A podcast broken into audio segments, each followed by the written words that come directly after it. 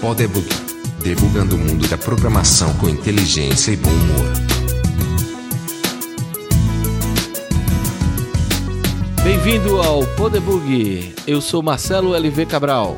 Eu sou Luiz Borba. Eu sou Sérgio Pereira. E hoje temos o Sérgio novamente para conversar com a gente sobre mentoring e compartilhamento de informação. A gente vai debater aqui um pouco sobre carreira, um pouco sobre estratégias de times, como é que os times é, devem trabalhar para que a informação e o conhecimento não fique na mão de alguns poucos dentro do time. Eu acho que todo mundo que já trabalhou algum tempo é, na nossa área já encontrou aquela pessoa que é aquele cara que esconde o jogo, que acha que o conhecimento pertence a ele, que se ele compartilhar esse, essa informação que ele tem, ele vai estar tá perdendo algum tipo de vantagem. Esse cara é um cara que no time tem um, um sentimento de, de competição com o time. Eu, particularmente, na minha carreira, sempre fui o oposto disso. Assim. Eu sempre fui um cara que é, sempre que alguém vem me perguntar alguma coisa, eu paro o que eu estou fazendo e eu, eu, tento ajudar.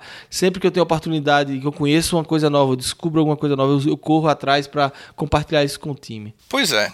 Uh, no meu caso, mentoring é um negócio que eu tenho muito forte dentro de mim na, no, no lidar com os programadores júniores da empresa, os mais novos, os estagiários e tal. Eu realmente eu gosto muito de, de explicar não por parecer o sabe tudo quando você vai explicar, mas porque muito principalmente porque o ato de explicar lhe ajuda a entender também o que você está tentando explicar. Mesmo que é uma coisa que você já explicou para duas ou três pessoas, sempre está assim reforçando o seu entendimento sobre o que você está explicando. E muitas vezes não é uma coisa trivial, né? ninguém está perguntando, ai, como é o nome do parâmetro que eu passo para essa função? Não é uma coisa assim, né? A pessoa está perguntando uma opinião sobre um design de uma classe ou, ou como fazer uma rotina de, de login, né, para erros e tal. Às vezes a pessoa não, realmente não tem ideia, mas você explicando por que é feito assim, o que deve fazer ou não deve fazer. E especialmente se for uma coisa que você também está tentando entender melhor, o fato de você explicar para alguém ajuda demais a, a entender, né? Validar o que você entende e o ato de formular a explicação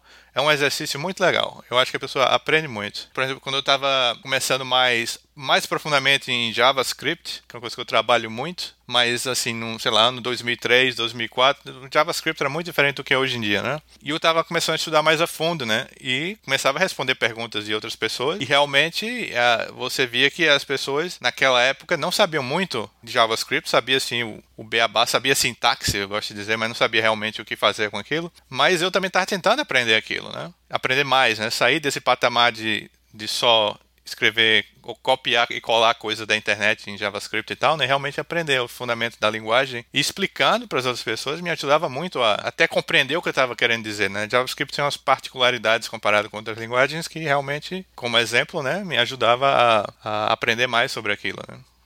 É, é, isso que você falou agora, eu me identifico muito também com essa questão de você. Eu sinto uma necessidade.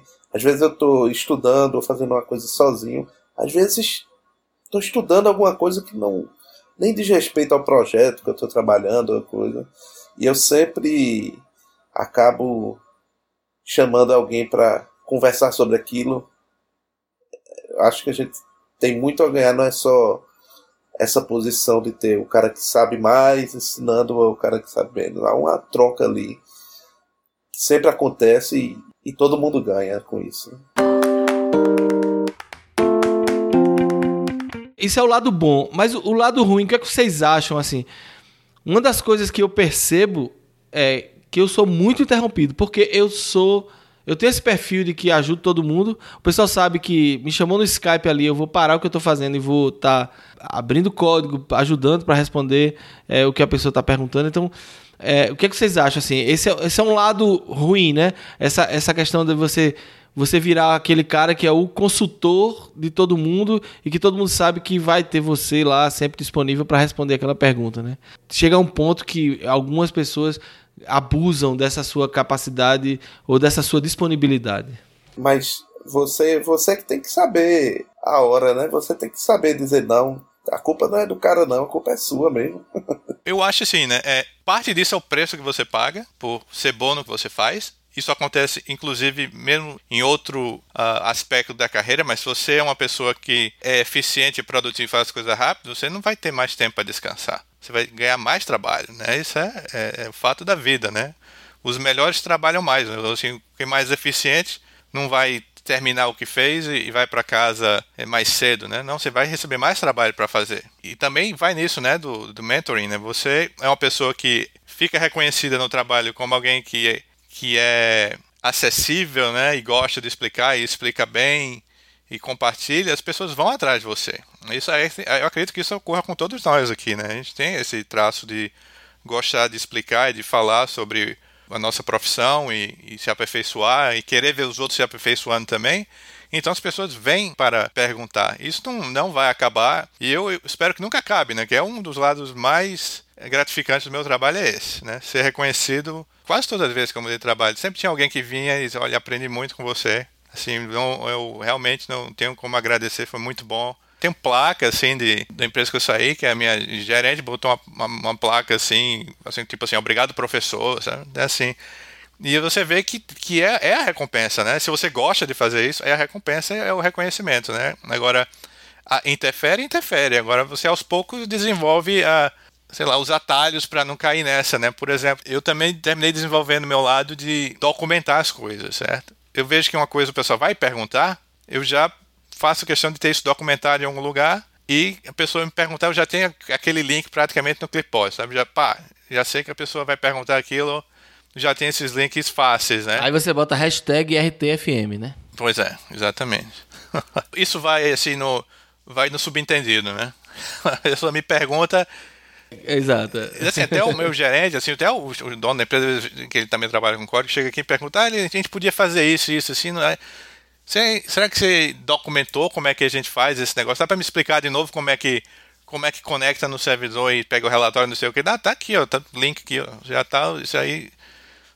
E, e assim, eu já digo, né, o pessoal, né, o pessoal que entra no projeto, olha, isso tá, muita coisa tá documentada aqui, não é assim, não são é, centenas de páginas de documentação, não, são uns arquivinhos só assim, no, com beabá explicado e, e tal, sobre como trabalhar no projeto, os básicos de configurar sua máquina e tal. E, mas eu sei que essas coisas vão ser recorrentes, né? Sempre vai ter alguém novo ou alguém que se recusa a ler a documentação, né? E tem gente que é assim, que realmente se recusa a ler a documentação. Mas assim, uma coisa, é tirar uma dúvida sobre a documentação, a pessoa às vezes lê e não entende e tal, aí já começa a ficar mais interessante, né? A pessoa realmente.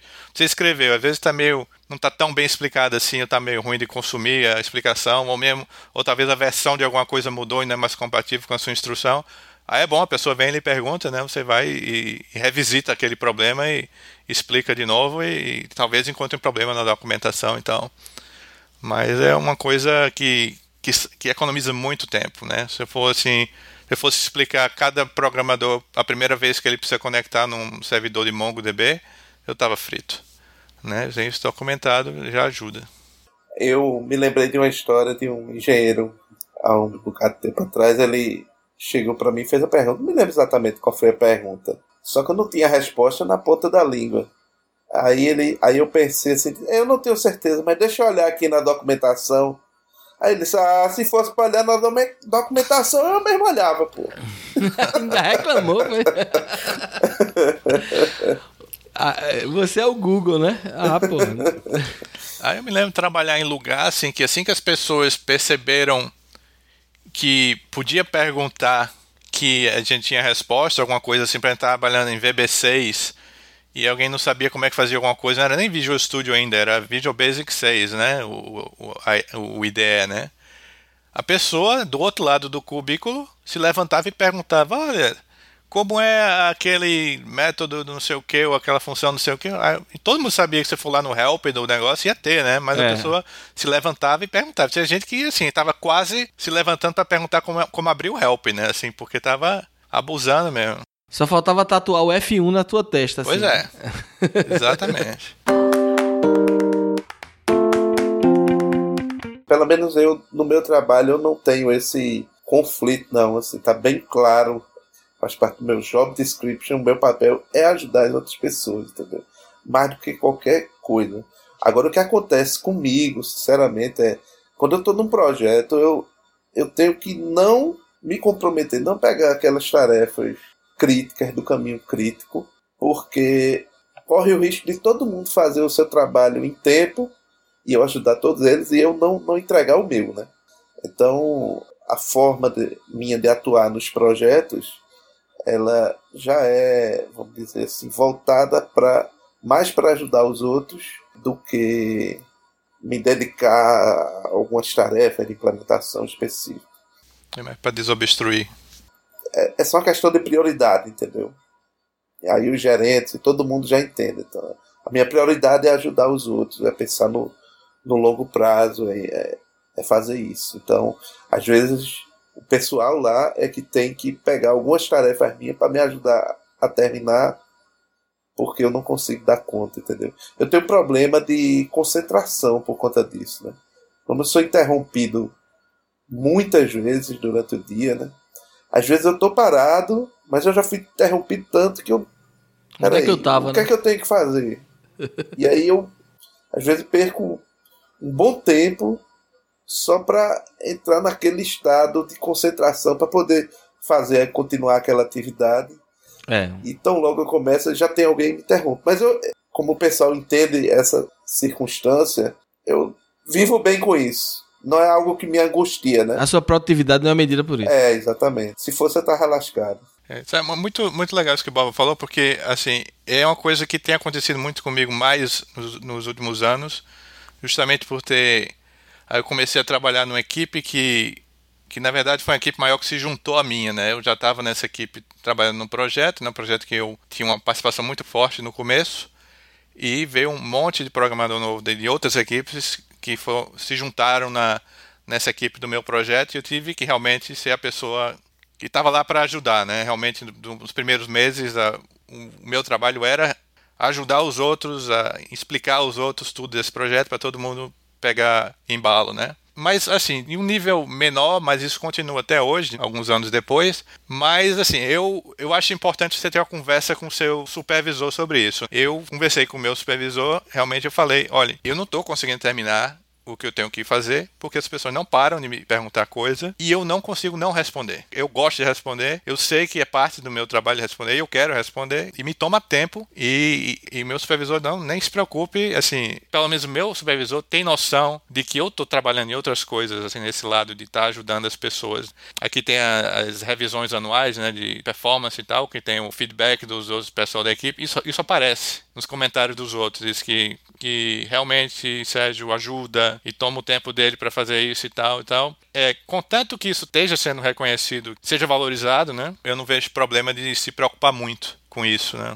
Eu acho interessante isso porque, da minha carreira, olhando para trás, e eu vejo que muitas oportunidades que eu tive, ainda quando eu tinha a Prograf, minha empresa, e mesmo depois que, que eu comecei a trabalhar, voltei para o mercado, comecei a trabalhar no mercado, é, eu vejo que as pessoas que me indicavam é muito mais por essa minha postura de estar tá ajudando, porque isso é uma coisa que é importante para você ouvinte que é que está iniciando sua carreira né, nessa área. As pessoas vão lembrar de você, claro, vão, quem, quem mexeu no seu código vai ver, ah, pô, esse cara é um cara que escreve um bom código, é um cara inteligente, consegue é, desenvolver bem, mas muito mais elas vão lembrar de você por essa postura de você ser um cara que em algum momento lhe ajudou. Então, quando aparecer uma oportunidade, ela vai lembrar de você. Ah, pô, Marcelo foi um cara, o cara manja disso ou daquilo, vou indicar ele para essa oportunidade aqui. Então, isso é, eu, eu acho muito legal. Tem aqueles caras que acham que não, acham que fazer o código o mais complicado possível ajuda que eles sejam sempre é... Sejam sempre necessários, né? Sejam sempre necessários, é que a empresa sempre esteja precisando deles, né? Se vocês têm algum algum caso assim que vocês viram de gente fazendo, é, usando esse tipo de postura na, nas empresas?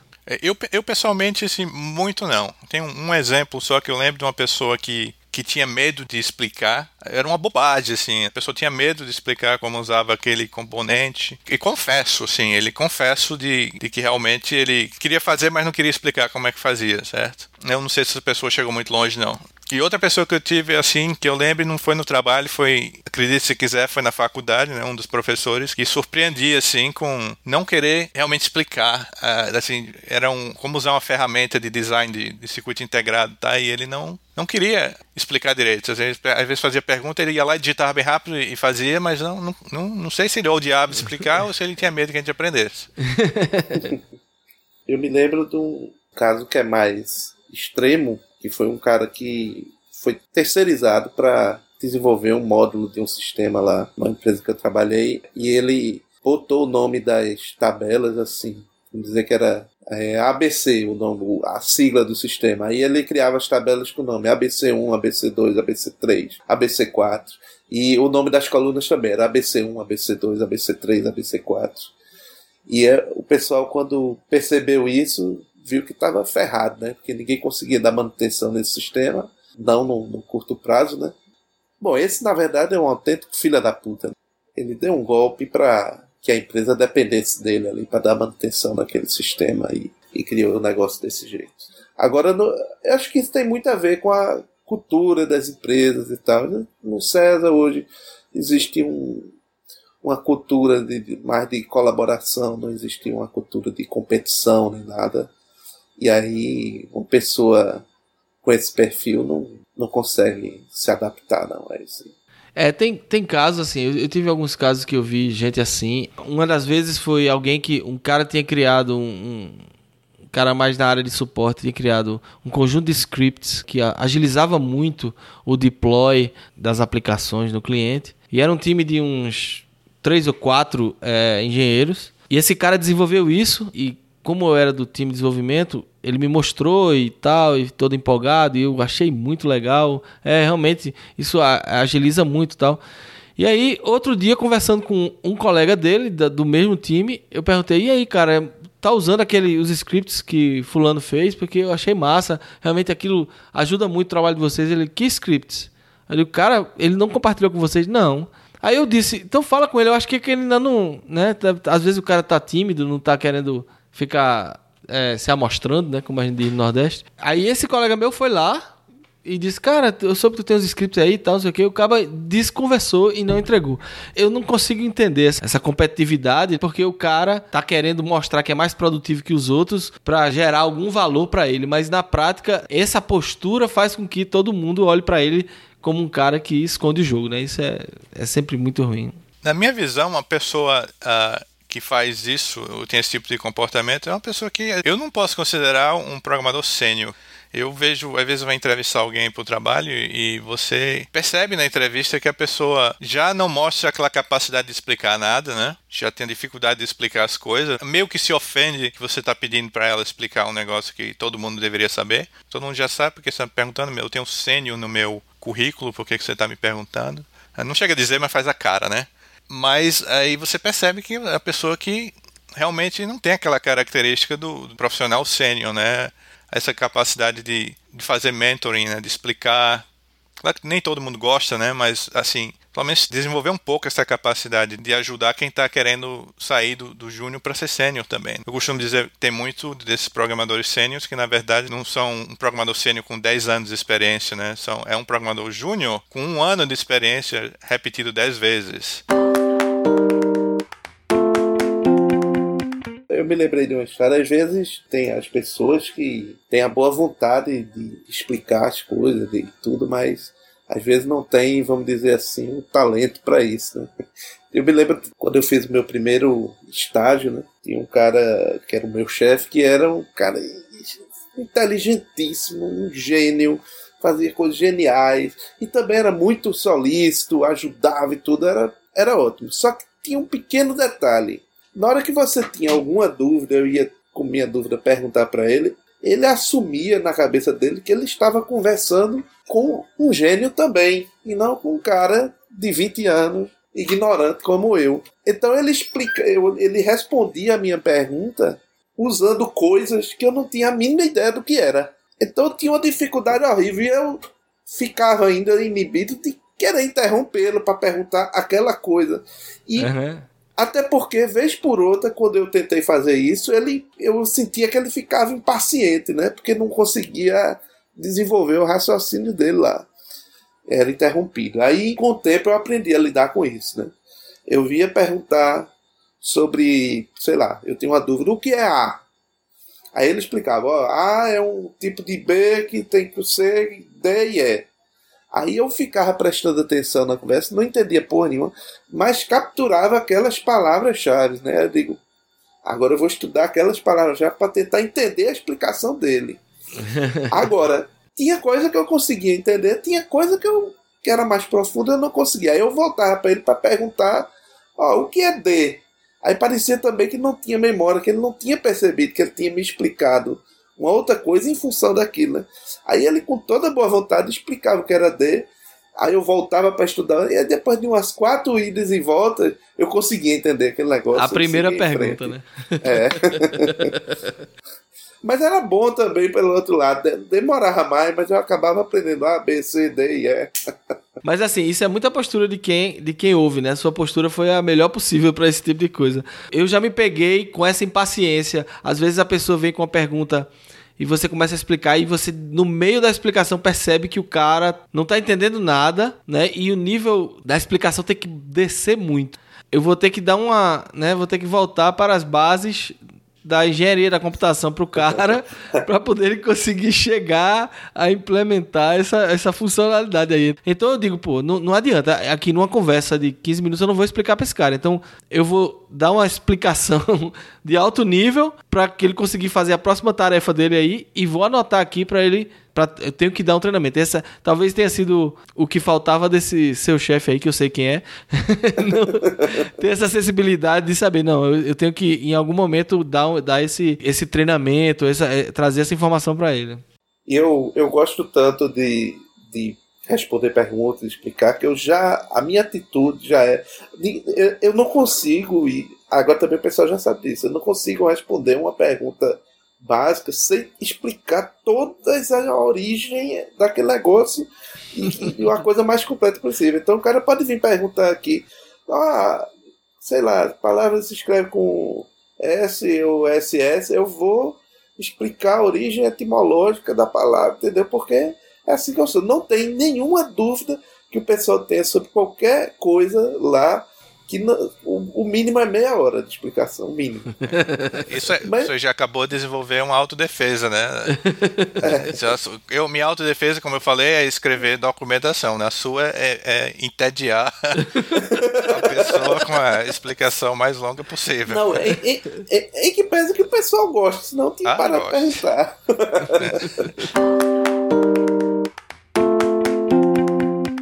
Se o cara vem assim, como é que eu devo resolver tal problema? Eu me esforço ao máximo para nunca dar uma opção só. Eu sempre dou mais de uma opção, mesmo a que eu não faria.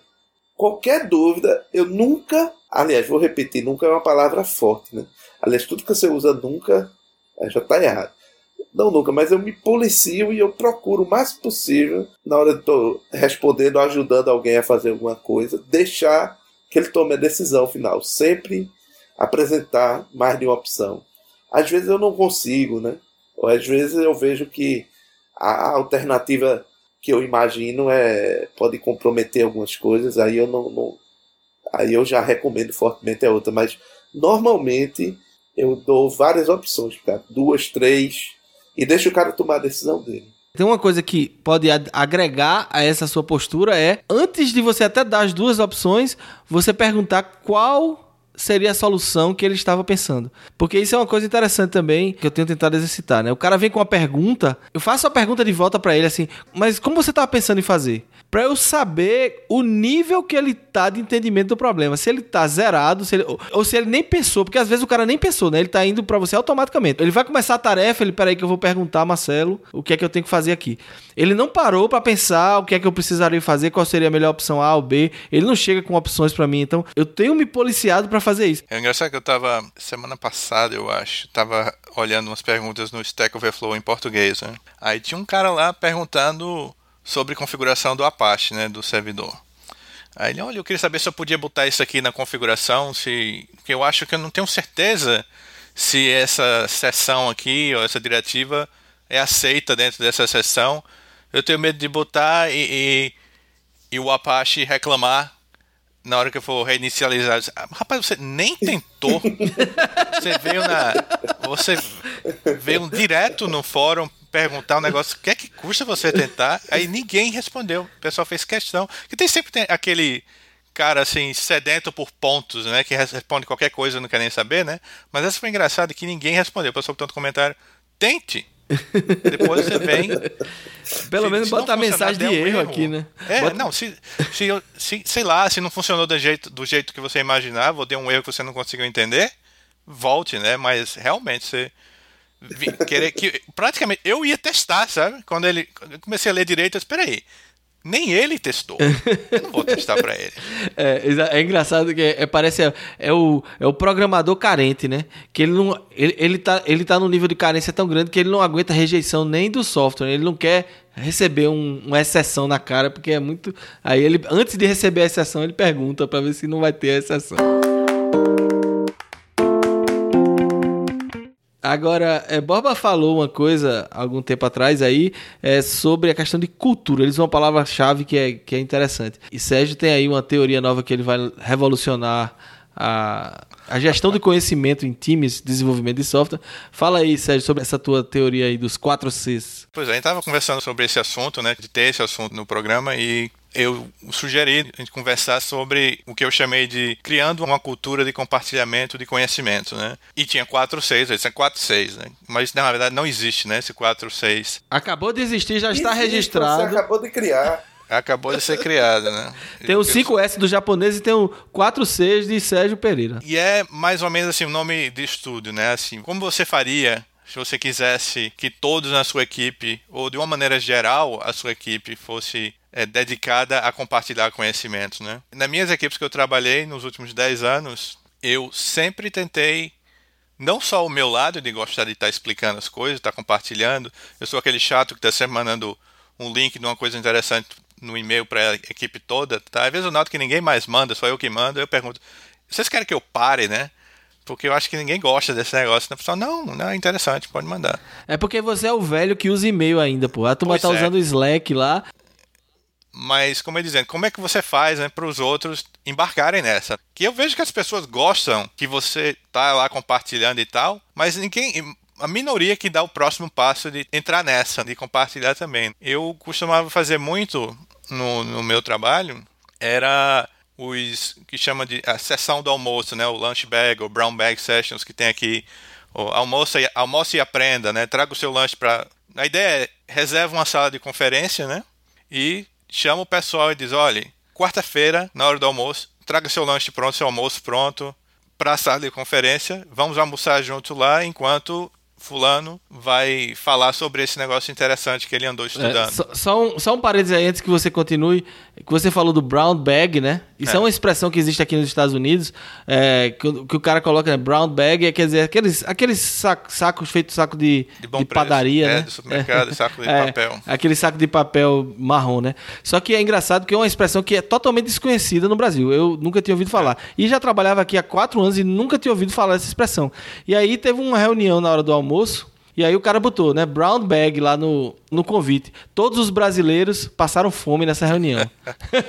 Ninguém Ó, entendeu. Mais um depoimento aqui. Eu nunca ouvi, tô ouvindo agora. É, aqui eles falam muito. É porque as crianças levam o lanche da escola, né, o, o almoço ou o lanche. Normalmente a tradição é que os pais botam naquele saquinho marrom, né, papel, papel madeira que a gente chama, né, saquinho Uhum. É. marrom assim. E faz. Aí tem muitos pais que desenham no saco alguma coisa, falam, Ei, bom dia. É, a quest- eu é- é- de você." é justamente a questão cultural que a gente É a perdeu. cultura, né?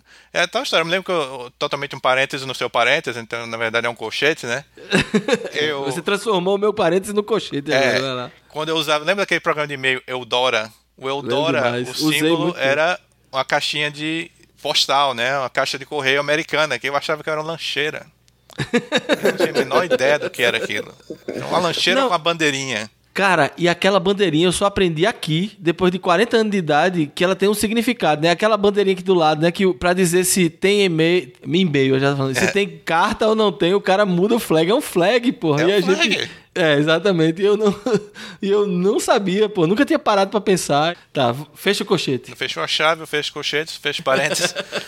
Agora, Então, eu apresentei muitos desses para minha equipe. A gente fazia a cada 15 dias. Eu acho que eu apresentei, assim, uns 30 em alguns anos. que tem, Foi uns dois anos que a gente fazia isso. Nem sempre era apresentado, às vezes era.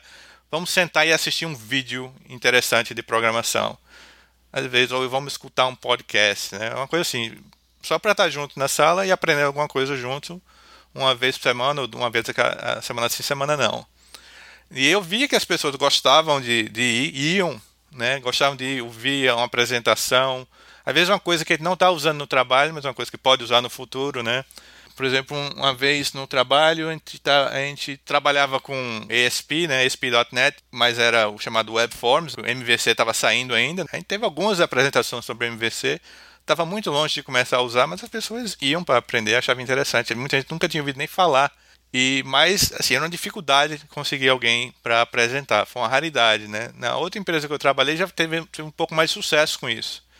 Né? A gente fazia essas sessões e também tirava um dia que era a gente fazia o dia de apresentações. Tirava assim um dia a gente ia se reunir, que a gente trabalhava de casa, mas a gente se reunia nesse dia num, numa sala alugada, um escritório alugado. E aí hoje cada um vai apresentar um tópico aqui que é interessante, que você vai dizer se tem interesse e não tem uma, uma lista para escolher, ou, ou você, você mesmo sugere.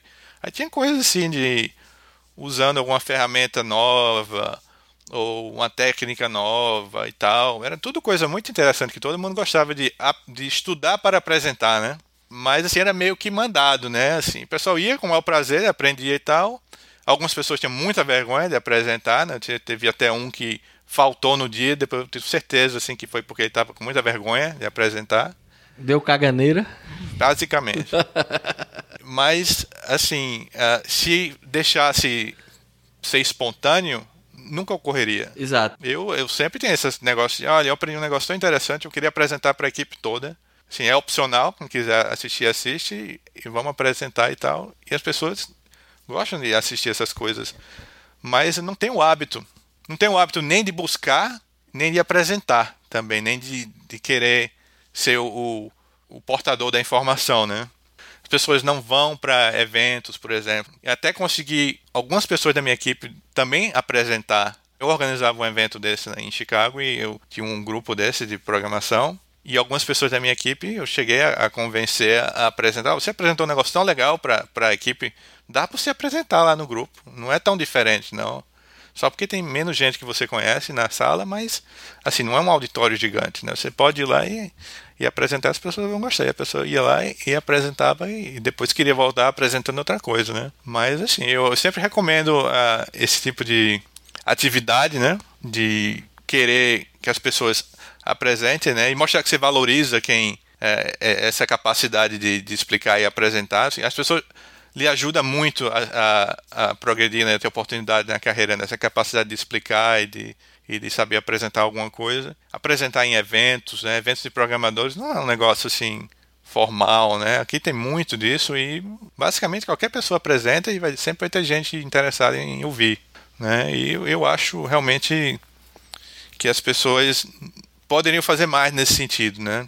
É, o ganho é maior do que as pessoas pensam. Já, muito. Borba, eu sei que o César tem, né? Muitas iniciativas dessas de compartilhamento, de, de sempre ter eventos. É, tem, tem um bocado de coisa. Tem, tem os que a gente faz, o um intervalo, né? Que é semanal. O um intervalo César. Então, toda semana alguém apresenta alguma coisa. Apesar de sempre foi aberto, mas nunca foi muito divulgado. Né? Aí ultimamente a gente está divulgando mais para o pessoal de fora, está transmitindo pelo, pelo YouTube, né? Que é Google Hangout. Tem também um que é uma série é Acontece. Aí esse já é um evento, é, geralmente até fora do César, no auditório maior, já é um evento mais organizado. Teve um Acontece de, de, sobre empreendedorismo e o próximo vai ser sobre Big Data. Eu vou ser um dos palestrantes também. Vai ser em dezembro. Esse Acontece também, a gente convida pessoas que não são necessariamente do César, né? pessoas de fora a gente também está envolvido com a organização de alguns meetups, como tem o Geek Night, que a gente ajuda a promover também, acontece mensalmente. De vez em quando a gente promove também eh, alguns encontros de grupo de usuários de Ruby, de Python lá no César. Mas, no geral, eu vou falar por mim primeiro. Eu gosto muito desse tipo de evento. Adoro participar como palestrante assim. mas eu confesso que eu tenho alguma preguiça de sair de casa e ir para os lugares, entendeu? Então eu muitas vezes você tem a opção de ter uma transmissão, eu estou aqui assistindo, aliás, muitos eventos fora também eu assisto. Eu assino aqui no meu YouTube o Confreaks, então eu estou sempre assistindo palestras de que acontece em todo lugar do mundo. Eu vejo com muita frequência, mas aí eu pessoalmente eu confesso que dá uma certa preguiça às vezes de o pessoal faz muito assim sábado, de manhã, né? Eu digo, porra, cara já saiu na sexta, já tá com a cabeça meio assim. Aí acordar sábado de manhã cedo, já não sou de acordar cedo. No dia de semana. Engraçado, aqui, aqui tem muito desses encontros, né? Uh, toda cidade grande assim aqui que tenha uma cena de informática forte vai ter muito disso, né? Eu sei que aqui em, no centro de Chicago, sempre você procurar no calendário de eventos técnicos, sempre vai ter dois ou três coisas que você quer ver todas as noites. E eles sempre fazem à noite, assim, sempre depois do expediente. A maioria das vezes é, sei lá, começa às 6 horas ou 5 e meia. E as empresas abrigam né, esses eventos, né? Você não vai para um, um lugar especial para isso, tem um auditório de alguma empresa, uma sala de reunião grande de alguma empresa. E o pessoal vai, né? E gente que muitos são os funcionários da própria empresa que vão, mas tem as comunidades das linguagens sempre que estão que estão indo e tal. E, e, e, é conveniente, né? Porque também assim, como a, muita gente trabalha no centro da cidade, dá para andar a pé tranquilo aqui, transporte funciona legal, o pessoal vai mesmo, né? É, os eventos são sempre muito cheios, sempre tem muita gente. Uh, tem alguns de final de semana também, mas eu, esses são os, os tipos de evento que eu não vou também, que é muito chato de sair de casa no final de semana para ir fazer o traslado todo. Né?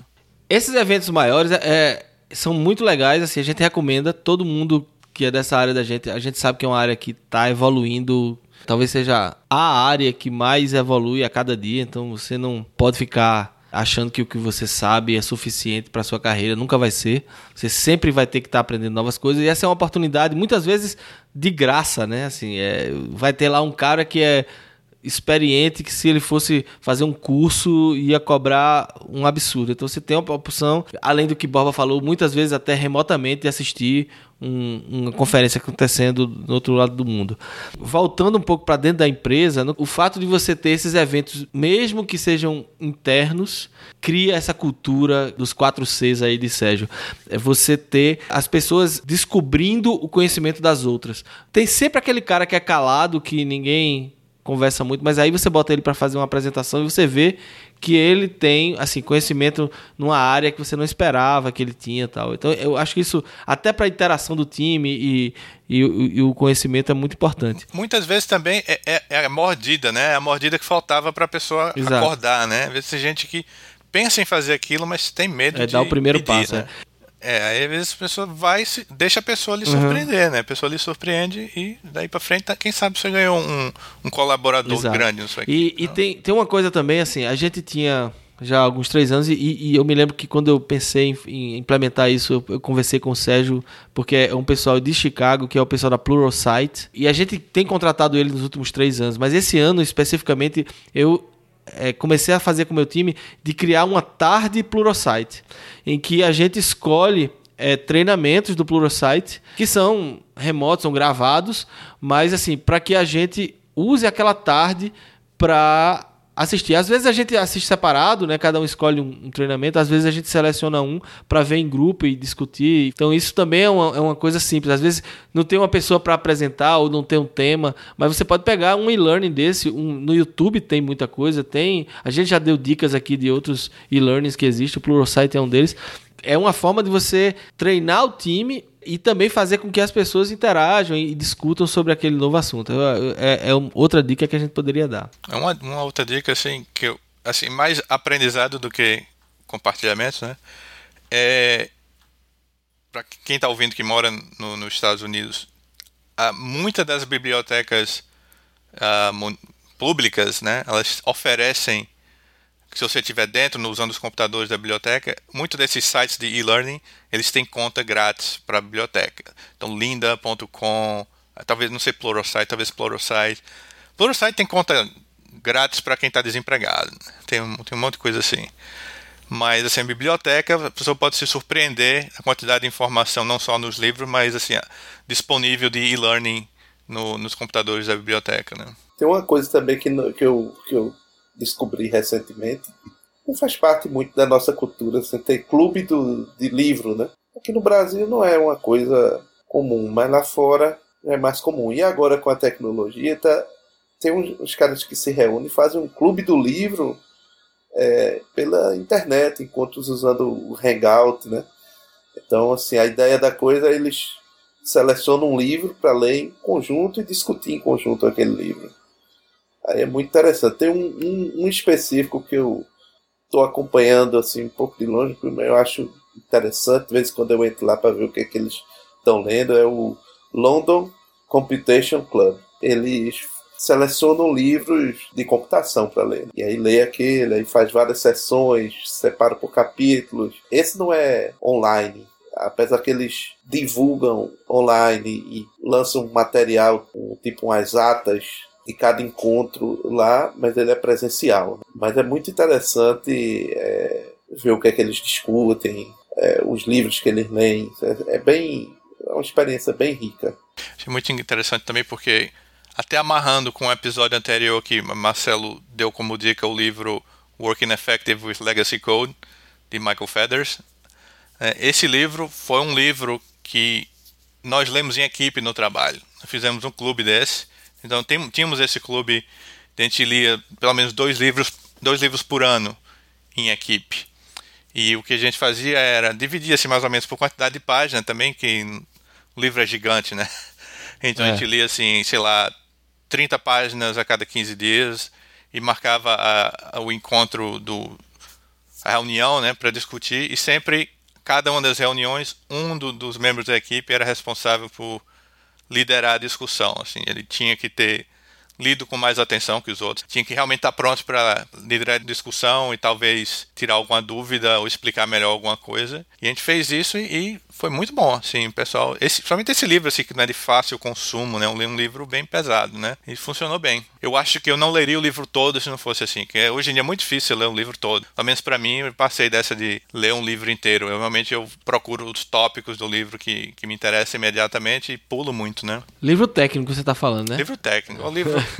eu não vou nem falar sobre livro de ficção, para não passar vergonha. Uma outra coisa assim, que é muito importante, é, ou pode ser importante para alguém, uma forma, uma avenida de, de se compartilhar conhecimento, pode além da equipe, né? Você pode buscar esses fóruns, né? Uh, mais especificamente o mais popular, Stack Overflow, que hoje em dia tem a versão em português já. Você pode ir lá, fazer sua conta e é uma das maneiras que eu sempre uso quando estou querendo aprender alguma coisa, né? Assim, mais recentemente, nos últimos dois anos, eu comecei a, programar em Python, então estava querendo aprender mais e, além de estar tá buscando pergunta lá, eu me, me especializei em responder perguntas de Python. Mesmo que eu não, não saiba demais ainda, mas só me forçando a tentar responder as perguntas, me fazia aprender, né? Mesmo que minha, meu mecanismo fosse olhar a pergunta e tentar achar uma resposta no Stack Overflow em inglês, mas só assim de realmente ter familiaridade com a, a linguagem e o que está disponível lá fora, me fazia aprender muito, né? Foi a mesma coisa quando eu aprendi é, .NET, foi assim também. Ainda tinha os os fóruns da MSDN, né? Eu ia lá responder perguntas, JavaScript também. Então essas coisas eu sempre vou no fórum e aprender. É uma coisa que eu acho que funciona. O Stack Overflow tem toda uma nova categoria de desenvolvedor que se criou chamada de desenvolvedor Stack Overflow. Quem deu até essa dica pra gente fazer um, um, episódio só sobre esse tema foi o Henrique Cabral, que é o ouvinte nosso e amigo meu. É o Full Stack Overflow Developer. Full Stack Overflow Developer. É, a gente, a gente ainda vai fazer um episódio contando causos desse tipo de, de desenvolvimento. Se bobear, tem um plugin para Visual Studio que você dá um erro, você aperta, ele busca no Stack Overflow e paste no seu, no seu código direto. A gente faz essa brincadeira e realmente tem, tem, sentido, mas o lado importante é justamente esse, assim, que a, hoje em dia você ser desenvolvedor é muito mais fácil do que na época que a gente começou, porque na época que a gente começou a gente dependia muito de você ter a sorte de participar de uma empresa que tinha um time colaborativo, como esse time que a gente conversou hoje, ter um time que ia lhe ensinar e você ter acesso a bons recursos, livros, cursos, algumas coisas, e que sempre estavam geograficamente, fisicamente limitados, porque você não tinha internet. Então, aprender e ser um bom desenvolvedor demandava um pouco de, de oportunidade e dinheiro também, porque livro não era barato. Eu me lembro de muitas vezes de eu estar sentado na livro 7 copiando função de Clipper no meu caderno, porque eu não tinha dinheiro para comprar o livro, eu já tinha torrado minha mesada toda. Então, quer dizer, hoje em dia, essas, essas ferramentas e esse compartilhamento que você tem na internet faz com que você dê passos, né? Aumenta a nossa produtividade, você aprende rápido e você consegue também colaborar, né? Então, eu acho isso que se os que existem de forma mundial pode ser aplicado dentro da empresa, né? E um, um, um, viés interessante aí é que essa disponibilidade de informação, ela, de certa forma, comoditiza a, a, o conhecimento, né? Se você está achando que você vai chegar e vai ir, ir para frente na sua carreira porque você sabe coisas especificamente, né? Aquela história do conhecimento enciclopédico, você está muito enganado, né? A gente vive na, nessa época que é importante você saber muito menos é importante você saber exatamente o detalhe da coisa, mas você saber explicar, né? você saber por quê e para quê e como. Não só o, o, próprio exercício, né? a parte muscular de escrever aquilo não é importante. Né? A programação não está realmente ligada a, a, palavras por minuto ou tal, né? não é assim como é realmente é você montar a história na cabeça, saber explicar e tudo. Né? Isso, eu acho que vocês já passaram por isso, né? De você estar tá fazendo uma arquitetura de um sistema, de você pensar em, em, como você ia implementar aquilo, e aí você pensa, pô, agora eu vou ter que escrever tudo isso, né? Assim, é. era tão bom que tivesse uma, uma ferramenta que lesse tudo isso que eu já pensei aqui. Eu sei como tem que ser, mas eu vou ter que sentar e escrever agora, né? É, exatamente. Beleza. Foi uma conversa massa. Eu espero que os ouvintes tenham gostado e tenham né, se inspirado aí para mudarem a sua postura. Se você é daqueles que esconde o jogo, não esconda, seja um guru. Busque ser o guru do, do, seu time. Você sempre vai ser é, valorizado. É, eu queria explicar aqui, o Vladimir, você deve ter sentido falta do Vladimir. O Vladimir tá com voz de Darth Vader, tá com problema de saúde e realmente não poderia forçar a voz dele para conversar com a gente hoje, mas na semana que vem ele volta, com certeza. E a gente vai agora para as dicas da semana. Começa aí, Borba, com tua dica. Tá bom, minha dica é um livro. Já que a gente falou hoje sobre carreira, sobre mentoring, sobre essa coisa, tem um livro que eu acho bastante interessante, que é o, o Programador Pragmático. É um livro de 99, de David Thomas e Andrew Hunt. Depois ele, David Thomas aproveitou e, e criou até uma, uma editora que é a Prag Prog, e esse Prag veio justamente desse livro dele que teve muito sucesso, que é o Programador Pragmático. O Prog também. O Prag e o Prog. É, exato, claro. É, Prag e Prog. E esse é um livro que, para mim, foi muito importante assim, na, na, minha carreira. Me ajudou a entender muitas coisas. Ele não é um livro, ele, ele trata até sobre alguns assuntos técnicos, mas ele é, é, é não é um livro técnico e ele trata sobre muitas coisas importantes para nossa carreira, algumas das quais a gente discutiu aqui hoje, essa coisa sobre conhecimento, enfim, eu recomendo muito fortemente o livro. Para mim, eu acho que é um faz parte assim da biblioteca obrigatória da, das pessoas que trabalham nessa área. Massa. E o teu, a tua dica, Sérgio?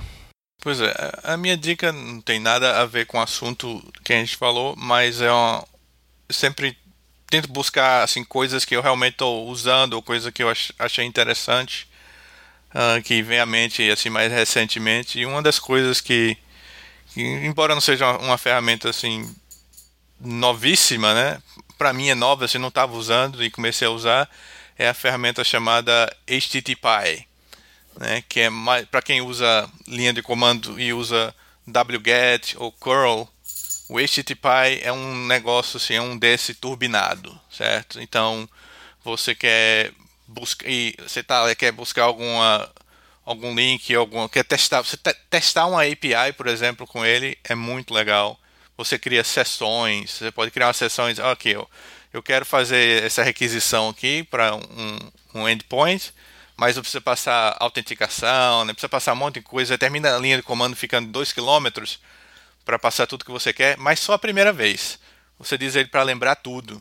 Daí por diante e salve com a seção, sei lá, nome teste 1 ou testando produção, sei lá. Aí você, as próximas requisições que você faz, enquanto você estiver naquela sessão, ele vai reutilizar toda aquela autenticação que você mandou. Se estiver mandando token para autenticar, vai ficar lembrado. E quando ele bota para fora lá o, o, resultado, né, ele tem colorização, né, da sintaxe para as coisas mais comuns, é XML e, JSON.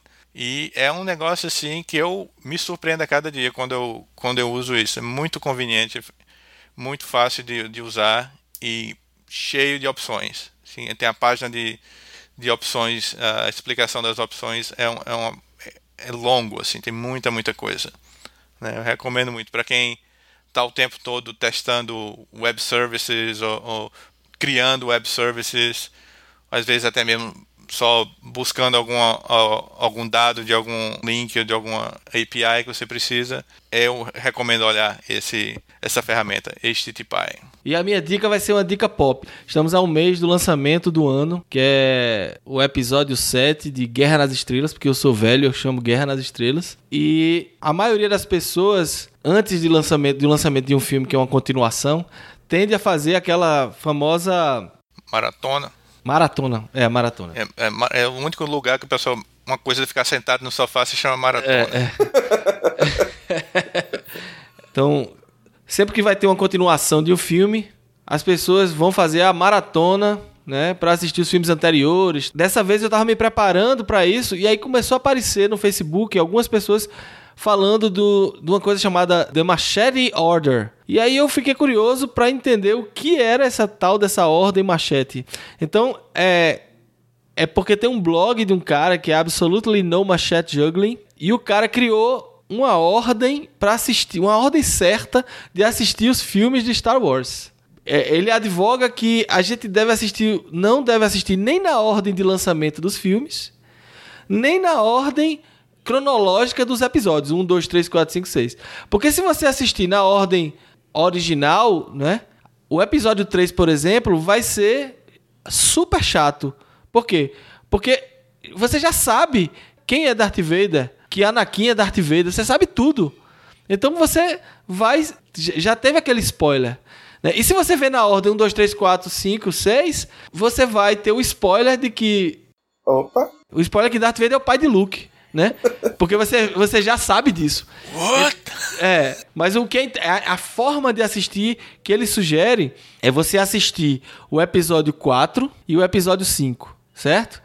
Aí você pula para o episódio 2, ignore um. O 1 não precisa assistir, segundo ele. Você pula pro episódio 2. Por quê? Aí veja aqui, veja as vantagens. Isso aí é bem interessante mesmo. É, o, o, fim do episódio 5 é um puta cliffhanger, né? Então o cara tá congelado lá. Você acabou de saber que Darth Vader é o pai de Luke. Tá, é um choque e tal. Beleza. Aí o que, é que acontece? Aí você vai pro episódio 2, flashback.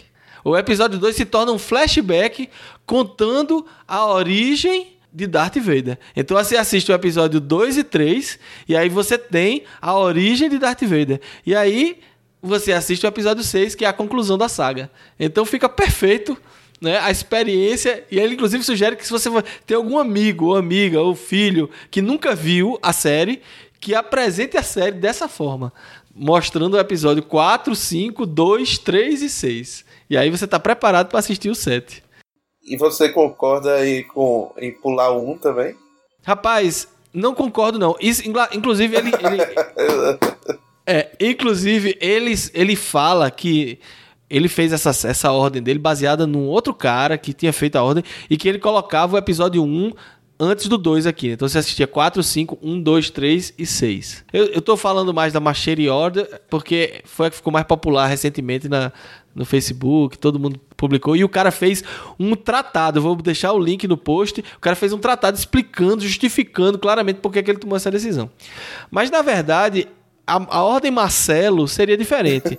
Eu assistiria o episódio 4 e 5, e aí eu iria assistir uma versão que eu baixei da internet, que é Downfall of the Old Republic, que é um, é um fan edit É, existe, existe um bocado de fan edit, se você procurar aí na internet, você vai ver, que são edições feitas por fãs. O cara pega o filme e corta. Então tem, tem algumas que os cara corta todas as cenas que tem Jar Jar Binks em todos os, os filmes.